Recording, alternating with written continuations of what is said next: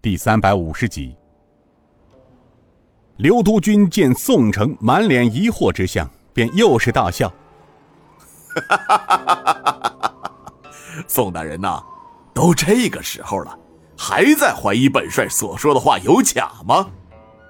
尹建平一抬手指住了刘督军：“刘督军稍安，待本座先处理完军中之事，再来理论其他事情。”雅叔东国雄走到四名都统面前，从怀中掏出晋王的白虎令牌，向滨州所有官兵抬手一亮：“众位滨州都旗营官兵，你们可看仔细了，这是晋南王主掌的白虎令牌，是钦差大人临行前由晋南王亲手交给钦差大人所持，见令者。”如晋王亲临，亚叔东国雄手中的白虎令一亮，众军中包括宋城等人也都全看到了。此时，宋城不再怀疑，急忙道：“臣二品带刀侍卫东厂副都统宋城拜见钦差大人。”滨州都旗营官兵不敢造次，蔡虎、张成明为首的四个都统随之急忙跪下。蔡虎道。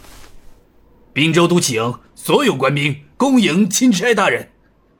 尹建平走到众官军面前，扬声道：“大家免礼，起来说话。”谢钦差大人。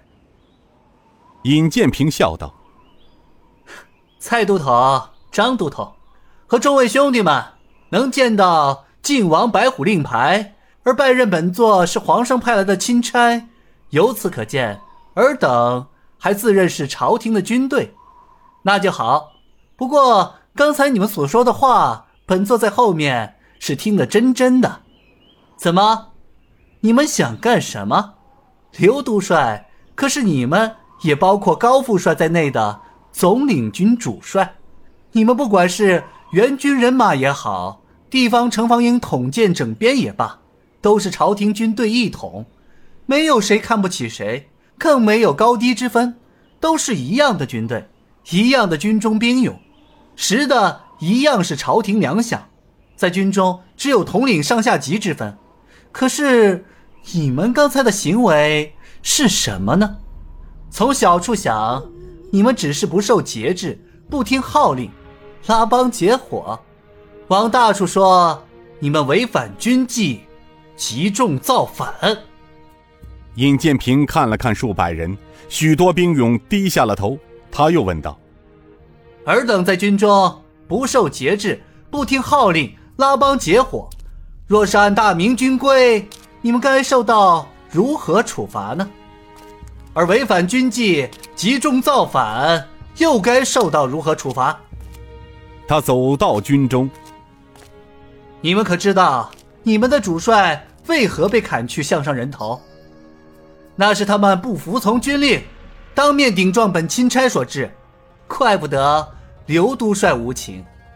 你们也都知道，按朝廷律，不服从军令并当面顶撞朝廷钦差是什么罪？就不服军中号令就可就地正法，而顶撞钦差又该是什么罪？钦差也，是皇上派到地方代理皇上办理国家要务的人。顶撞钦差就是顶撞皇上，轻者杀头，重则牵连家人满门。他从众军将士中又转了回来，面对着他们又道：“本座之所以苦口婆心的跟你们讲了这么多，全都是为了上天有好生之德，想救你们一命。说白了，本座不想杀人。你们在这里的各位。”没一个没有父母妻儿，你们死了，你们父母妻儿靠谁来养活？再说了，如果保家卫国，尔等战死沙场，不但为家人挣个好名声，朝廷也会派地方按军力给予应有的照顾。可是，若是尔等被捏上一个集众造反的罪名，尔等身上的银子再多，也都未必是你们自己的。即便还是你们的，你们还有命去花吗？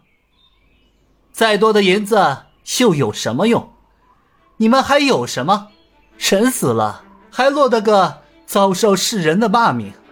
还有你们几个，好不容易在军中都熬到了都统的职务，如果有机会，你们还有升职到千夫长、参军、参将，甚至当统帅的机会。